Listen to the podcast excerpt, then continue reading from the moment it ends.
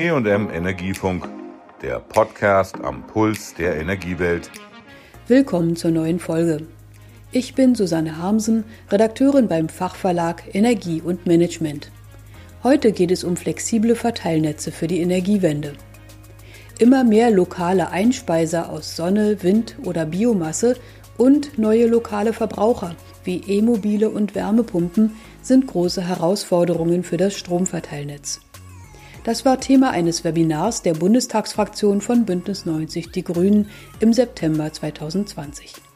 Bisher konnten die Netzbetreiber ihren Strom in haushaltstypischen Mengen für einen weitestgehend gut prognostizierbaren Verbrauch bereitstellen. Mit immer mehr Prosumern und größeren Verbrauchern könnte das schwierig werden. Fanny Tausendteufel, Projektmanagerin für Industriepolitik der Agora, hält deshalb aber keinen massiven Netzausbau für nötig. Netzintegration von Elektromobilität wird keinen immensen Anstieg der Netzausbaukosten bedeuten. Um bislang ungekannte Lastspitzen auf der Verteilnetzebene zu vermeiden, wenn abends ab 18 Uhr alle Elektroautos gleichzeitig laden, sind aber neue Konzepte nötig. Das Schlüsselwort heißt netzdienlicher Betrieb. Wenn die neuen Verbraucher dann laden, wenn viel Strom im Netz ist, könnten sie sogar zur Entlastung beitragen. Mit intelligenter Steuerung könnten Wärmepumpen oder Elektromobile Lastspitzen in der erneuerbaren Stromerzeugung nutzen, sodass Windkraft und PV-Anlagen nicht abgeregelt werden müssen. Dann könnten die Netzinvestitionen sogar um die Hälfte geringer ausfallen, berechnete Agora Energiewende. Fanny Tausendteufel benannte dafür notwendige technische Voraussetzungen. E-Fahrzeuge und Ladepunkte müssen dazu in der Lage sein, Steuersignale zu empfangen und die dann eben auch entsprechend umzusetzen. Zudem muss es auch möglich sein, Informationen zur Netzauslastung zu sammeln und Prognoseinformationen oder auch diese Steuerungssignale müssen überhaupt kommuniziert werden. Auch dafür braucht es eben die richtige technische Infrastruktur.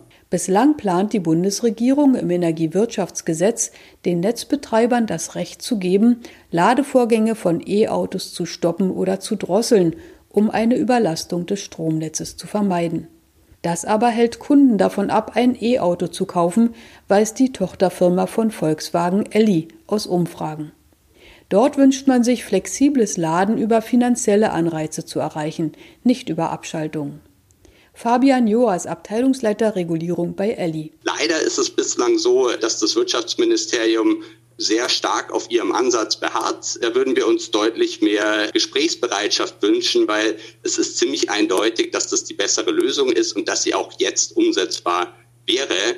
Und äh, da sind eben variable Netzentgelte, wie sie eben auch gerade äh, von Agora Verkehrswende vorgeschlagen wurden, aus unserer Sicht das Mittel der Wahl. Wichtig dafür sei eine flächendeckende Steuerbarkeit des Ladens von Elektromobilen. Dafür könnte der Smart Meter Rollout die technische Basis bieten. Die praktische Umsetzung präsentierte Professor Michael Lehmann, Leiter des Prozess- und Systemmanagements der Mitnetzstrom.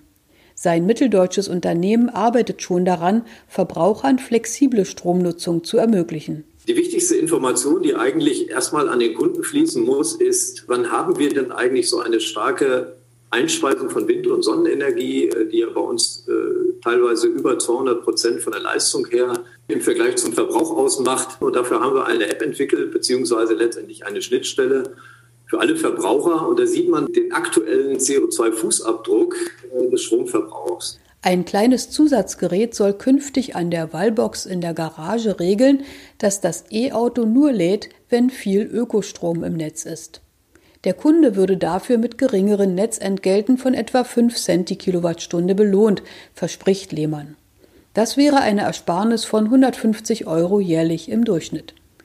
Diesen Weg des Anreizes favorisiert auch Agora Energiewende, sagte Fanny Tausendteufel. Es muss ein Anreizsystem etabliert werden, damit E-Autofahrerinnen gesteuert laden. Präventiv heißt in diesem Kontext dass E-Autofahrer idealerweise so laden, dass Netzengpässe vermieden werden und dass netzseitige Restriktionen bereits im Vorfeld bekannt sind. Und eine indirekte Steuerung heißt, dass nicht der Verteilnetzbetreiber selbst den Ladevorgang von E-Fahrzeugen steuert, sondern lediglich entsprechende Anreize setzt, beispielsweise über zeitvariable Netzentgelte. Die Umsetzung des Steuersignals obliegt dann Dritten, die von den Nutzern beauftragt wurden. Das heißt, nur in dem äußersten Fall sollte nach unserer Sicht der Verteilnetzbetreiber eingreifen.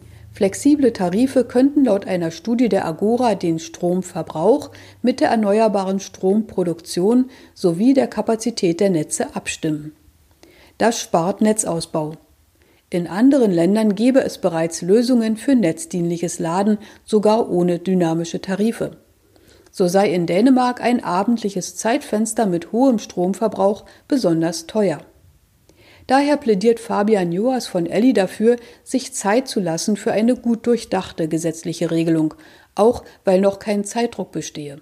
Was mir die Netzbetreiber in Diskussionen sagen, ist, die, die ein bisschen mehr Probleme haben, sagen so, ja, ab 20 Prozent Durchdringung E-Autos wird schwierig, aber andere Netzbetreiber sagen mir, ab 50 Prozent E-Auto-Durchdringung wird schwierig. Im Moment haben wir noch unter ein Prozent.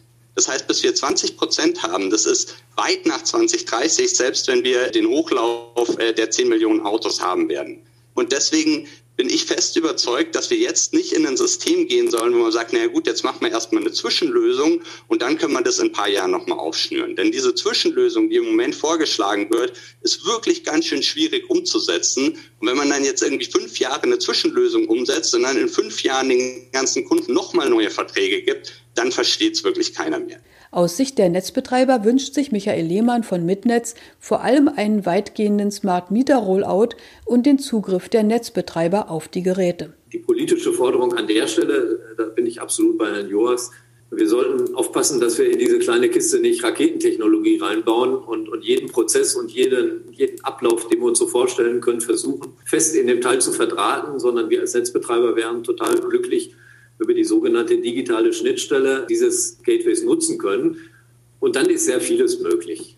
Die Kunden dann eben auch, die sich eine Wallbox zu Hause hinstellen, dass wir die auch in das intelligente Netz einbinden. Am Ende des Tages kann ein Elektromobil auch als Speicher in unserem Netz funktionieren. Und wenn man sich die Größenordnung anguckt, die im wahrsten Sinne des Wortes auf uns zurollt, dann sind das schon ganz erhebliche Mengen an Elektrizität, die wir also in Elektromobilen speichern können, quasi bei hoher erneuerbaren Einspeisung speichern und äh, bei Bedarf vielleicht sogar irgendwann wieder ins Netz lassen. Fanny Tausendteufel von der Agora Energiewende bleibt optimistisch, was die nötigen Veränderungen in den Verteilnetzen angeht.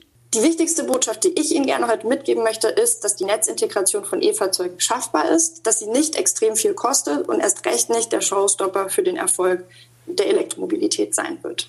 Es bleibt aber noch einiges zu verbessern, damit die technischen Möglichkeiten einen passenden gesetzlichen Rahmen bekommen. Das war die heutige Folge zum Thema flexible Verbraucher in den Verteilnetzen sparen Netzausbau. Tschüss, sagt Susanne Hamsen. Das war der E&M Energiefunk. Bleiben Sie voller Spannung.